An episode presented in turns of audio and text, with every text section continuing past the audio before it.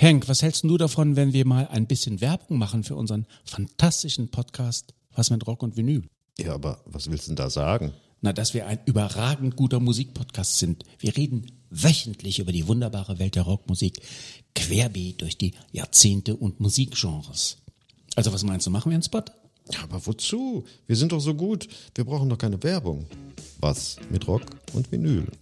Überall da, wo gute Podcasts zu Hause sind. Hallo, hier ist Matthias von 7 Tage, 7 Songs und ich habe von den Podfluencern die Aufgabe bekommen, mir Gedanken über die besten Songs zu machen. Und ähm, ich finde das ziemlich schwierig, weil äh, das ist zum größten Teil auch sehr subjektiv. Äh, wo setzt man da an? Wem gibt immer recht? Welchen Listen folgt man? Damit ich das Ganze nicht alleine machen muss, habe ich mir wieder einen Gast eingeladen. Der Matthias Monka ist wieder bei mir. Hallo Matthias. Moin. Matthias hört eben selber auch sehr viel Musik, macht selber Musik und wir versuchen jetzt so ein bisschen mit diesem ganzen Thema auseinanderzusetzen. Und äh, ich habe eben gerade schon gesagt, ja, ähm, als allererstes, wenn es um einen einzelnen Titel geht, ist es tatsächlich für mich erstmal eine sehr subjektive Geschichte. Ähm, da wüsste ich nicht mal, wo ich da ansetzen sollte, was denn der beste Song ausmacht. Ist es was, was ich in letzter Zeit schon viel gehört habe, in den letzten Jahren oder äh, irgendwas, wo ich immer auf aufhorche, wenn ich, wenn es im Radio läuft oder wonach geht das? Also ich habe, ich persönlich lege da jetzt keine musikalischen Maßstäbe an, ob ein Song konzip gut konzipiert ist, besonders konzipiert ist, sondern bei mir selber geht es dann tatsächlich nur um so ja, Geschichten. Gefällt er mir erstmal. Wie siehst du das, Matzi? Da bin ich total bei dir. Das ist bei mir genauso. Ich habe zum Teil auch selber Songs, die ich als Lieblingssongs bezeichne und die ich für mich als, als meinen persönlichen äh, größten Song aller Zeiten äh, bezeichne, die aber vielleicht gar nicht so äh, äh, ja, bestimmten Maßstäben entsprechen, die vielleicht angesetzt werden, wenn man so einen Song äh, dazu deklariert, zu einem besten Song aller Zeiten. Ja, ich habe keine Ahnung, es gibt, äh, es gibt Lieder von, von, keine Ahnung, von, von Paul McCartney zum Beispiel, die kaum jemand kennt und die auch echt schrottig produziert sind und vielleicht auch gar nicht so, so diesem Bombast entsprechen, den man so erwartet, wo viele sagen würden, was ist denn das jetzt? Und ich sage aber für mich ja, aber da hängen bestimmte Emotionen dran, ja, zum Beispiel, und, und, ein bestimmtes Lebensgefühl, das vielleicht nur ich kenne. Und äh, das macht das dann für mich zu einem guten Song. Hast du da jetzt, weil du jetzt gerade Paul McCartney rausgepickt hast, äh, mit eher unbekannten Songs, so hast du da irgendwas im Kopf, äh, was das als Beispiel wäre für einen Song? Da gibt es diverse. Es gibt ja dieses sowieso also einer meiner Lieblingsalben von Paul McCartney ist ja das Album McCartney 2. Das ist ja dieses zweite Album, was er komplett alleine eingespielt hat. Ja, es gibt halt McCartney 1 nach der Beatles-Zeit, das hat er alleine eingespielt. Und dann gab es ja die Wings in den 70ern, die er gegründet hat. Und 1980 hat er die dann aufgelöst oder 79 und dann, und dann übergangsweise ein Soloalbum gemacht und alle Instrumente selber eingespielt. Und das ist wirklich ein Experiment geworden. Da ist hier der Song Coming Up zum Beispiel drauf, der ja nun sehr bekannt ist. Den kennst du sicherlich auch. Ja, ja. Ne, und äh, das Album insgesamt ist echt experimentell und wirklich nicht jedermanns Sache. Und das zählt zu meinen Lieblingsalben, weil ich das zu einer bestimmten Zeit gehört habe. Da war ich 16 oder so und da gibt es dann speziell einen Titel, der heißt One of These Days. Das ist der letzte Song auf dem Album. Das ist nur ganz schlicht, nur eine Akustiklampe und ein bisschen Gesang. Und das klingt eigentlich wie eine Demoaufnahme. Und ich finde, das hat aber so viel Charme und das vermittelt für mich so, ein, so eine Momentaufnahme irgendwie. Und ähm, deswegen macht es das für mich einfach zu einem starken Song. Da sind, ich kenne den Song auch, da sind wir tatsächlich schon wieder aber auch bei einer Sache, äh, bei allgemeinen Bewertungen, ähm, weil dieser Song äh, One of These Days ist tatsächlich von dem Album, glaube ich, der, der am meisten nach den Beatles klingt. Also im Main, also ist sehr spart, äh, spartanisch aufgenommen, hätten ja. die Beatles in ihrer späten Zeit nie so produziert, aber klingt natürlich da auch sehr nach den Beatles. Ja, klar, Und, das ist äh, natürlich nicht wegzudenken bei ihm, ne? Natürlich, ja. natürlich tauchen die Beatles in, in alle möglichen Ranglisten bei besten Alben, besten Songs auf. Ähm, ich nehme jetzt mal als Beispiel äh, die Rolling Stone und Musikexpress, die beiden größten, die machen immer ihre Rankings, wobei bei keinem von beiden tauchen die Beatles ganz oben auf, hm. äh, sondern die sind sich dann tatsächlich auch die beiden großen äh, führenden Musikzeitschriften äh, sind sich dann nicht wirklich einig. Äh, hm. Ich habe mich da ein bisschen mit schlau gemacht, wie das überhaupt so vor sich geht. Also die haben dann äh, laden Gäste ein, Musikkritiker aus aller Welt, berühmte, bekannte ähm, Sänger, die selber Musik gemacht haben und ähm, lassen die dann verschiedene Songs vorschlagen. Die konnten meistens mehrere vorschlagen und so entwickelt sich dann so ein, so ein, äh, so ein Raster und die sehen aber tatsächlich auch bei den beiden ähm, großen äh, Lieder in der Branche total unterschiedlich aus. Äh, da ist zum Beispiel bei den Rolling Stone der Titel, vielleicht kommt es auch daher, äh, weil es der Rolling Stone ist, Like a Rolling Stone von Ja. Bob Dylan, äh, steht, steht da ganz oben. Ja. Ähm, muss man auch dazu sagen, dass die Liste aus 2004 ist. Ist natürlich, äh, hat nicht viel Platz für neuere Songs. Äh, gefolgt von den Rolling Stones. Also irgendwie haben die sich da ein bisschen selbst beweihräuchert vom Rolling Stone. Ich weiß es nicht genau, Wahrscheinlich, äh, ob das dann wirklich noch so subjektiv ist. Mm, Das ist bei dem Musikexpress anders. Die haben einen Song äh, raufgepackt äh, oder bewertet als besten Song, ähm, wo man erstmal gar nicht so drauf kommt. Und zwar ist das ähm, Love Will Tear Us Apart. Kennst du auch bestimmt aus, auch aus den 80ern. Ach so, von, von Joy Division, ne? Von Joy Division, ganz genau. Oder Paul Young hat ihn gecovert, ja. Ja, der, die ganze Geschichte, Ja. die ganzen Bewertungen sind erst in 2014 erstanden. Ah, okay. Ähm, hat vielleicht wieder andere Ansätze. Wäre jetzt, ist ein ganz toller Song, ein Ich wirklich mega Song. toll, ja. Äh, hat aber mit den Ansätzen bei Rolling Stone schon wieder gar nicht mehr so viel zu tun. Da sieht man, da sieht man einfach, dass die Bewertungen auch ähm, ganz, ganz unterschiedlich sind. Ja, und vor allen Dingen, wenn es von, von Mu- Musikfachleuten äh, bewertet wird, dann finde ich es auch, also ich finde immer, das sollte eigentlich immer äh, das Publikum bewerten, was einen guten Song ausmacht, weil die kaufen es ja, die kaufen es ja und die fühlen es ja. Und da müsste man, da müsste man eigentlich mal jemanden fragen, der, äh, keine Ahnung, der Stairway to Heaven oder so geil findet, ja, äh, was er denn an diesen Songs so toll findet, was für ihn dabei rüberkommt. Und das wird mit Sicherheit nicht unbedingt das Gitarrensolo von Johnny Page sein, sondern vielleicht Vielleicht eher äh, der liebliche Gesang von Robert Plant oder einfach äh, diese anmutige Flöte am Anfang, die hat mich immer sehr fasziniert. Ja. Ja, und ich finde es immer ein bisschen verkopft, das da so ranzugehen. Übrigens, der einzige Song, der bei beiden, in beiden Listen oder in den Top 10 auftaucht, äh, ist tatsächlich auch äh, noch relativ neu. Äh, und zwar ist das von Nirvana Smells Like Teen Spirit. Oh geil, total berechtigt, finde ich. Absolut. Geiler total, Song. Absolut total berechtigt. Aber das ist äh, unter den Top 10 tatsächlich äh, die äh, größte Schnittmenge bei beiden. Alles andere ist da ein bisschen auseinander. Die haben zwar teilweise, die Beatles tauchen bei beiden auf Ja. in den Top 10, auch in den Top 50 ganz oft und so weiter. Aber der einzige Song, der tatsächlich in beiden Playlisten drin ist, ist Smells Like Teen Spirit. Und äh, da finde ich, das hat schon auch wieder eine Aussage. Also irgendwo, wenn man Total. beides so zusammennimmt, dann Total, total. Äh, geht das auch schon ein bisschen mit dem, mit dem D'accord, wo ich, wenn, wenn ich dann gucken würde, was wäre denn jetzt sowas, was ist ein, ein, ein Titel, der wirklich zu den Besten gehört? Äh, vor Was ist denn deiner Meinung nach? Deiner Meinung nach? ja, ich habe mir da ein bisschen schwer getan, weil ich habe ja gesagt, ich kann mich da nicht so genau festlegen, weil es einfach, ja, so wie du sagst, so unterschiedliche Gefühle entwickelt und so weiter. Ähm, es gibt aber dann eben auch noch so die Kategorie ähm, gutes Album, Ja. so komplett zusammen und ähm, hat vielleicht im Laufe der Musikgeschichte ganz viele andere Bands beeinflusst.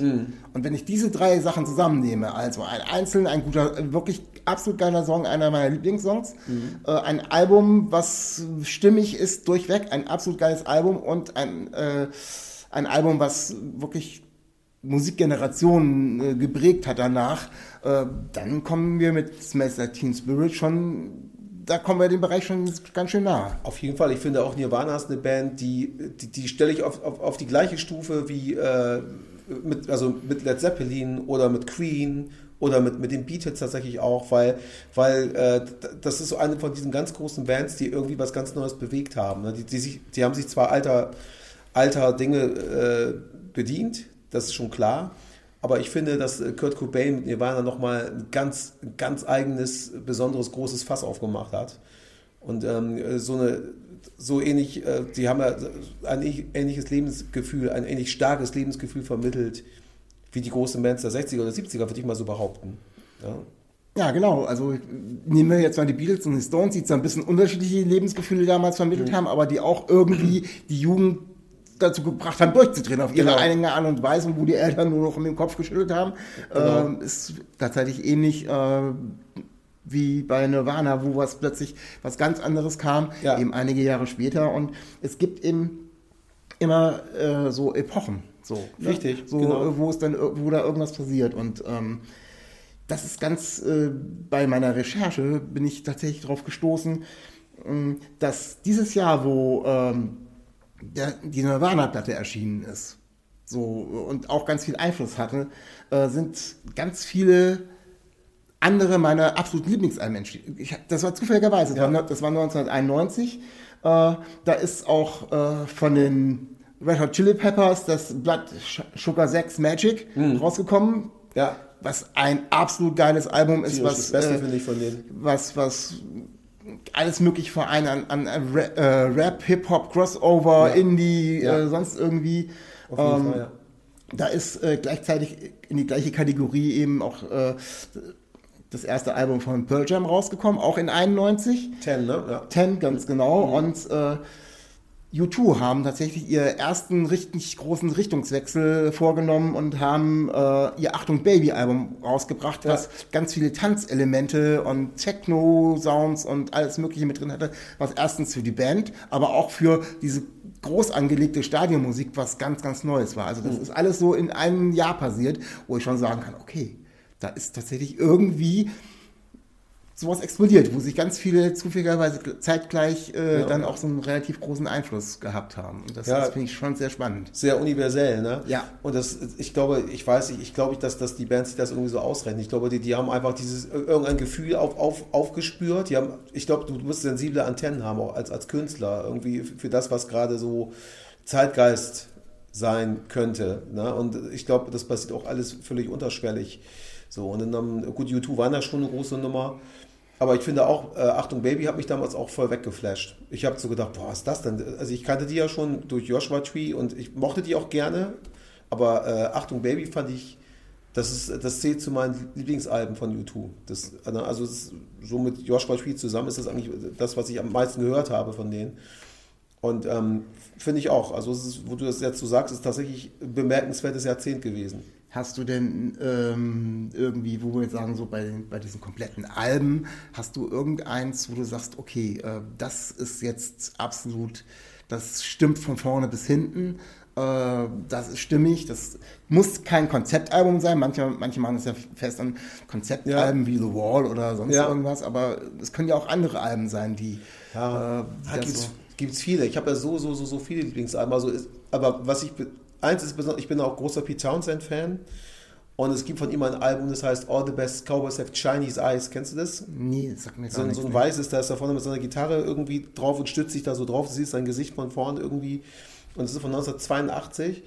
Und ähm, das ist ein Album, das zählt zu meinen All-Time-Favorites-Alben, weil das ist von vorne bis hinten so toll gemacht und so stimmig, hat so geiles Songmaterial und ein bisschen The Who-Attitüde, aber auch ganz viel von ihm als Solokünstler. So, also sehr sensibles Album und sehr, sehr stimmig und ganz groß. Also das ist für mich ein All-Time-Favorite für mich, ja. wäre mal interessant herauszufinden, äh, ob so ein Album tatsächlich auch in dem Ranking bei äh, Musik Express oder Rolling Stone auftaucht. Bei Pete Townsend könnte man sich fast noch vorstellen, weil der, ja schon so ein äh, Darling der Musikindustrie Industrie auch äh, ganze Zeit lang gewesen ist. Aber es ist schon sehr spannend, wo, woran man das festmacht. Also, Ja. ne? So ein Album muss von Anfang an stimmig sein. Genau, genau. Und da sind halt auch tolle Elemente. Ich, halt, ich bin ja auch Who-Fan und da sind halt, wie gesagt, diese Who-Elemente. Und, und wie du schon sagst, und da kommt auch wieder die Emotion damit rein. Ich habe mir das zu meinem 18. Geburtstag damals gekauft und auch völlig äh, eigentlich blind und ich habe das die ganze Zeit gehört. Ich konnte gar nicht mehr damit aufhören. Ich glaube, ich habe mich gestern noch mit meiner Tochter Emily darüber unterhalten. Die meinte nämlich so, ja, sie hatte eine Zeit, als sie so 18, 19 war, da hat sie die Musik so verschlungen, also so richtig fette Emotionen gehabt beim Hören und das dauernd gehört und richtig inhaliert. Und das ist jetzt gar nicht mehr so intensiv. Die ist jetzt 22, wird die jetzt irgendwie. Und, das, und da habe ich gesagt, ja, ist bei mir genauso. Ich hatte so eine Kernzeit meiner Jugend von 12 bis 20 oder so. Da habe ich die Musik richtig eingesogen. Und davon zehre ich eigentlich jetzt immer noch. Also sind immer, immer noch diese Platten von damals, die ich heute immer noch liebe. Und das macht es dann vielleicht auch ein bisschen aus. Ja, es sind natürlich dann so Sachen, weil sie natürlich auch immer wieder auftauchen. Dann, ne? Du kramst Ja. in deiner in deiner Plattenkiste, in deiner CD-Kiste oder sonst irgendwie und fällt dir plötzlich wieder ein und ziehst dann das Album Genau. raus und äh, schmeißt das gehört, ja. drauf. Habe Genau. ich damals gehört und dann hat es natürlich auch sofort was mit, mit Emotionen zu tun. Und Ja. äh, da kommt man natürlich ähm, nicht ganz so schnell äh, in, in, in Bereiche von neuerer Musik. Also so, Ja. es sei denn, man hat dann irgendwas, ähm, was man schon über zwei, drei Jahre äh, jetzt in letzter Zeit äh, immer wieder hört. Und ähm, so geht es mir zum Beispiel. Also ich habe äh, die ganze Zeit lang immer wieder äh, bestimmte Künstler gehört und trotzdem sind es immer nur äh, ganz viele Komplettwerke, die, wo man sagt, okay, äh, da weiß man genau, okay, das ist Matthias Lieblingssong. Ich habe meine Frau gefragt und die hat zuerst gesagt, ja, das ist bestimmt was von Frank Turner als Lieblingssong. Ich so, wahrscheinlich einer meiner Lieblingskünstler oder vielleicht sogar der Lieblingskünstler, aber wenn ich mich da jetzt für einen Song entscheiden sollte, was ist denn da, ist da jetzt einer der beste? So könnte ich gar nicht sagen. Ähm, ähnlich geht es mir eigentlich mit T.S. Ullmann, Ja. der eben auch so einer meiner Lieblingskünstler ist äh, und ähm, der, der macht ja jetzt noch auch noch nicht so lange Musik, wenn man das jetzt mit den Beatles und den Rolling Stones vergleicht. Aber da ist es tatsächlich so, ähm, da habe ich dieses eine Lied, äh, Junkies und Scientologen, äh, was, ja, ich weiß nicht, also wenn ich jetzt sagen müsste, was ist jetzt gerade dein Lieblingslied seit längerem, nicht was ich irgendwie spontan gerade äh, so im Radio oder dieses Jahr, äh, sondern ja, was ist denn schon, was begleitet dich jetzt zumindest schon ein paar Jahre, wo du sagst so, okay, das Lied läuft oder, oder es läuft im Radio oder äh, du sollst irgendwie abends bei Musik hören, Musik anmachen, was machst du für ein Lied als erstes für ein Lied an? Und es ist meistens tatsächlich dieser Song. Und äh, woran es liegt, ob es ein Inhalt ist, äh, viel Text. Äh, ich glaube, Ullmann hat irgendwann mal gesagt, er hat noch nie so viel Text in einen Song gepackt. Äh, der Text ist gut, äh, die Attitüde ist sehr gut, äh, sehr understatement-mäßig, aber äh, ja, trotzdem äh, eine ganz feine Geschichte. Ja, und die Musik ist auch, ich liebe es einfach und deswegen ist mir sicher auch so ein Song, der, wo sich die Geister dran scheiden würden, weil der plätschert auch insgesamt äh, vor sich hin. Es wird immer wieder der Chorus wiederholt und äh, Ich fand ihn auch ganz, geil. Viel, ganz viel Text. Aber geil, ja. das ist eben auch sowas so, das ist dann ein Stück, das ist eben jetzt noch nicht so alt, der ist aus 2019, also ist es jetzt mal so. ähm, drei Jahre alt. Äh, von daher ist dann das zumindest aus der jüngeren Geschichte, Ja. wo ich sage, okay, äh, das ist jetzt sofort, also man muss ja relativ schnell antworten, weil es ist ein Bauchgefühl. Wenn man so eine Frage Ja, gestellt kriegt, ja. ist es oftmals ein Bauchgefühl. Ja. Oder man muss das machen, was wir eben gerade machen, sich ein bisschen versuchen, da ranzugehen, was, was, Ja. was so ein Lieblingssong ausmachen Aber könnte. tatsächlich hat er auch bei mir gezündet sofort. Ich habe jetzt den, den Text nicht gleich geschnallt. Ich bin da so, ich, ich habe ich habe mir insgesamt drauf gehört. Ich habe nicht so doll auf den Text geachtet, aber ich fand die Musik, die ist so aus der Zeit gefallen, finde ich. Ja. Und ich glaube, dass äh, darum geht es auch ein bisschen. Wenn, wenn das zu modern klingt, dann ist das irgendwie fremd. Für mich klingt es dann fremdartig. Ich äh, bin da, wir sind da beide Vintage, ja, wir sind da ältere Modelle und, und, und äh, wenn wir Songs hören, die jetzt produ- oder auch Stoppox zum Beispiel, wenn der jetzt was Neueres macht, dann, dann äh, klingt das trotzdem alt. Und das zählt da auch, glaube ich, zu. Ne? Und T.S. Ullmann ist ja auch, ähm, hat ja auch einen, keinen modernen Sound, kann man ja so nicht sagen. Der klingt ja eigentlich auch eher, eher zeitlos. Ja. Und dann kriegt man, kriege ich da auch einen viel schnelleren Zugang. Ich finde den Song auch geil. Ich war gleich gedacht, wow, das ist auch meine Welt eigentlich. Ähnliches, Nils Friefert ist auch so einer, den fällt mir dabei auch gerade ein, von Nationalgalerie der Sänger. Der, Ja. der ist auch völlig aus der Zeit gefallen. Gut, der ist jetzt auch gar nicht, der, der ist auch schon seit den 90ern unterwegs.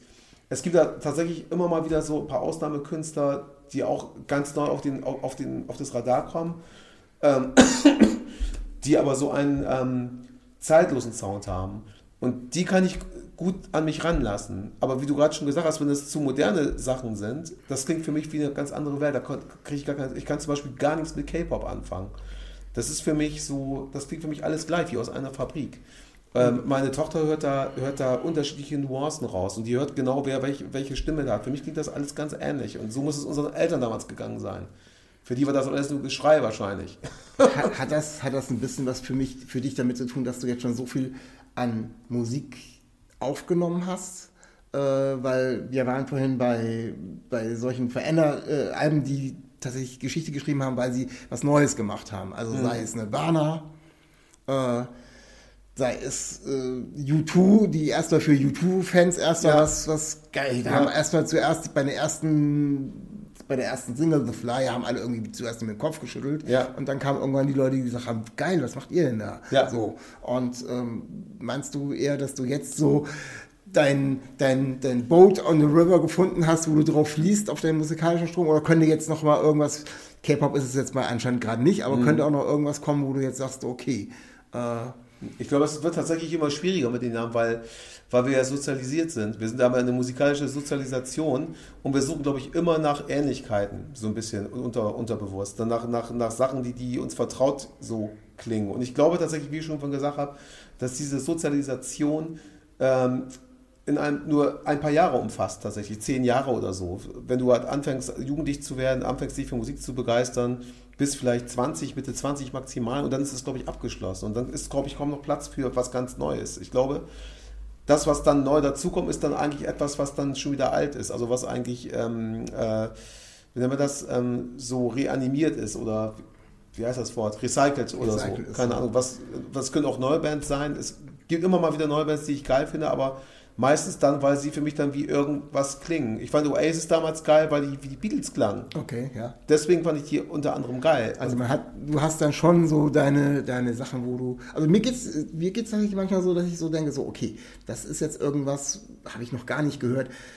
Entweder ich verfolge es weiter, weil ich es auf irgendeine Art und Weise interessant finde, oder eben ich höre so viel Musik jetzt durch Podcasts und so weiter, da kommt Ja. man natürlich auch ein bisschen äh, zu anderen Klängen. Und da merke ich schon, ich muss es bewusst weiterverfolgen, um dann den Zugang zu finden. Sonst bin ich Genau. wieder da, sonst bin ich wieder da äh, wo ich sonst auch bin. Es Äh, ist, genau, so ist das bei, empfinde ich das bei mir auch. Es ist dann Arbeit. Früher war das keine Arbeit. Früher ist es einfach passiert. Oh, geil, dann hast du dich damit befasst und einfach aus der Lust heraus. Und, und ähm, jetzt muss man tatsächlich, damit man den Faden nicht verliert oder, oder, oder ähm, überhaupt erstmal ein Bild davon kriegt, was die da eigentlich machen. Man muss sich, finde ich, auch mehr mit befassen, weil man schon, weil der Speicher schon so voll ist von so viel Musik, glaube ich. Ich glaube, damit hängt das auch zusammen ein ja, bisschen. ja, ja, und da bin ich eigentlich prinzipiell erstmal dankbar, äh, dass ich den Podcast machen kann und dass Ja. ich den mache, weil es ist ja wirklich viel, was ich mich mit Musik, mit Musik auseinandersetze, aber es kommen wirklich dann immer wieder mal Elemente rein, wo ich ja sage, okay, ähm,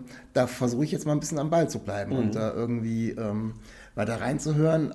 Es ist aber manchmal auch anstrengend. Und dann wünsche ich mir manchmal so die Zeit zurück und ich, das mache ich mittlerweile eben äh, so ähm, meistens so sonntags.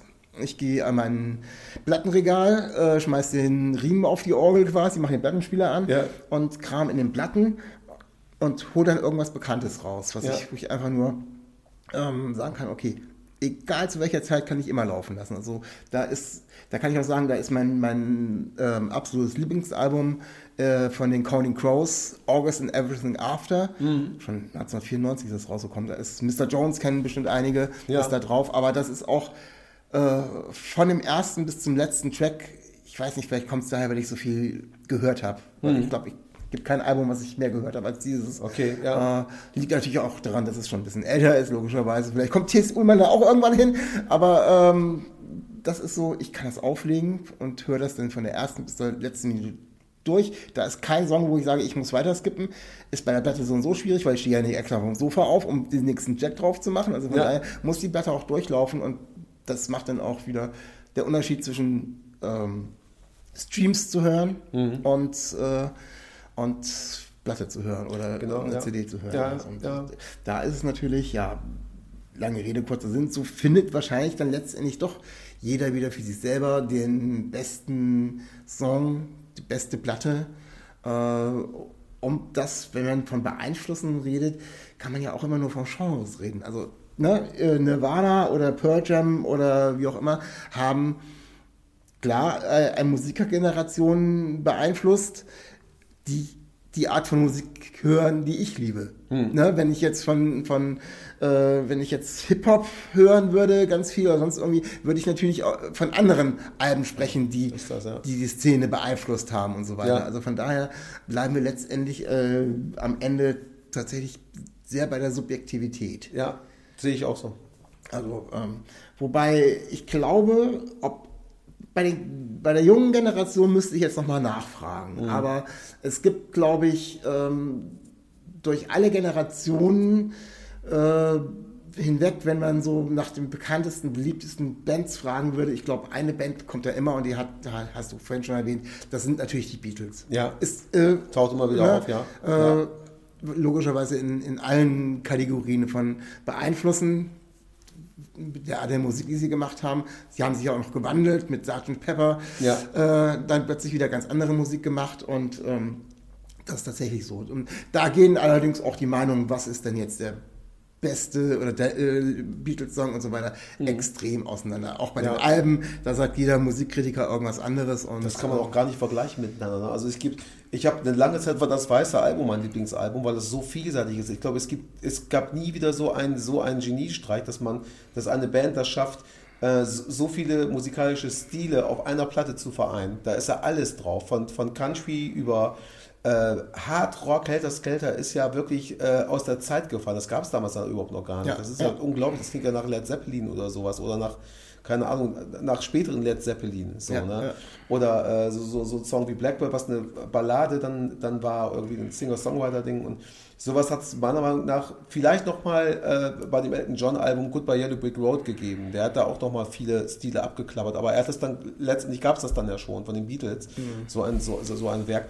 Und äh, lange Zeit war das mein Lieblingsalbum, aber das schwankt auch ständig. Und dann finde ich wieder Abbey Road geil, das kann man aber gar nicht damit vergleichen. Dann Also- das, ne, oder ich könnte mich also sowohl beim Album nicht festlegen. Ja. Äh, ich habe aber auch die Beatles-Alben in meistens nie einzeln durchgehört. Als ich eingestiegen habe mit den Beatles, kam, waren die ersten Dinger waren diese Compilations von ne, von 62 bis Ja, so und so. blaues Es und rotes so Album. Diese Ja. rote und, Ja. äh, das war der Einstieg und ähm, letztendlich ist es auch einfach nur ein Gefühl. Und Ja. äh, wenn ich jetzt einfach aus dem Bauchgefühl raus sagen würde, was ist mein Lieblings-Beatles-Song, äh, dann ist es gar nichts so extrem typisches, sondern einfach auch wegen der Message, äh, die man im Moment natürlich heutzutage umso mehr gebrauchen kann, ist All You Need Is Love. ja, ein tierischer Song. Äh, von den Bläsern, die da zum Schluss da Ja. reinkommen, Ja, ja. über die, äh, das ist, ist der Hammer. Ja, das ist äh, so, aber da wird auch jeder für sich äh, so seine eigenen Geschichten haben, aber ich denke, die Musik der Beatles, wenn es um die besten Songs und besten Platten gehören einfach dazu. Und, aber äh, kann man den Hörern einfach nur so mitgeben. Macht euch einfach mal selber Gedanken, warum ihr welche Musik gerne hört und äh, dann werdet ihr feststellen, wie schwierig das ist, sich da irgendwie festzulegen. Also Jo, vielleicht habt ihr, ich wünsche euch das, vielleicht sogar, ihr habt was, das wie es auf Pistole geschossen kommt äh, und ihr könnt äh, in jedem Gespräch sofort äh, mit irgendwas raushauen und ist gar nicht so einfach. Aber äh, es macht natürlich Spaß, sich damit auseinanderzusetzen, auch warum diese Songs so toll sind. Und von daher danke ich dir auch recht herzlich, dass du den Spaß mal wieder mitgemacht hast. Voll und, gerne. Ich habe zu danken. Ja, ich lasse mich da immer wieder gerne herausfordern und vielleicht äh, konntet ihr ja ein bisschen inspiriert werden, euch mit den Werken mal auseinanderzusetzen und äh, da nachzuhören oder äh, zu überlegen, was denn eure Lieblingssongs sind. Also von daher kann ich jetzt sagen, äh, bleibt gesund und vielleicht äh, hören wir uns hier bei den Influencern ja irgendwann wieder. Ansonsten könnt ihr gerne meinen Podcast 7 Tage, 7 Songs hören. Da kommt jede Woche irgendwas raus. Auf Wiederhören! Schatz, ich bin neu verliebt. Was? Da drüben. Das ist er. Aber das ist ein Auto. Ja, eben. Mit ihm habe ich alles richtig gemacht. Wunschauto einfach kaufen, verkaufen oder leasen. Bei Autoscout24. Alles richtig gemacht. Dir hat dieser Podcast gefallen? Dann klicke jetzt auf Abonnieren und empfehle ihn weiter. Bleib immer auf dem Laufenden und folge uns bei Twitter, Instagram und Facebook. Mehr Podcasts aus der weiten Welt der Musik findest du auf meinmusikpodcast.de. Schatz, ich bin neu verliebt. Was? Da drüben. Das ist er. Aber das ist ein Auto. Ja, eben. Mit ihm habe ich alles richtig gemacht. Wunschauto einfach kaufen, verkaufen oder leasen. Bei Autoscout24. Alles richtig gemacht.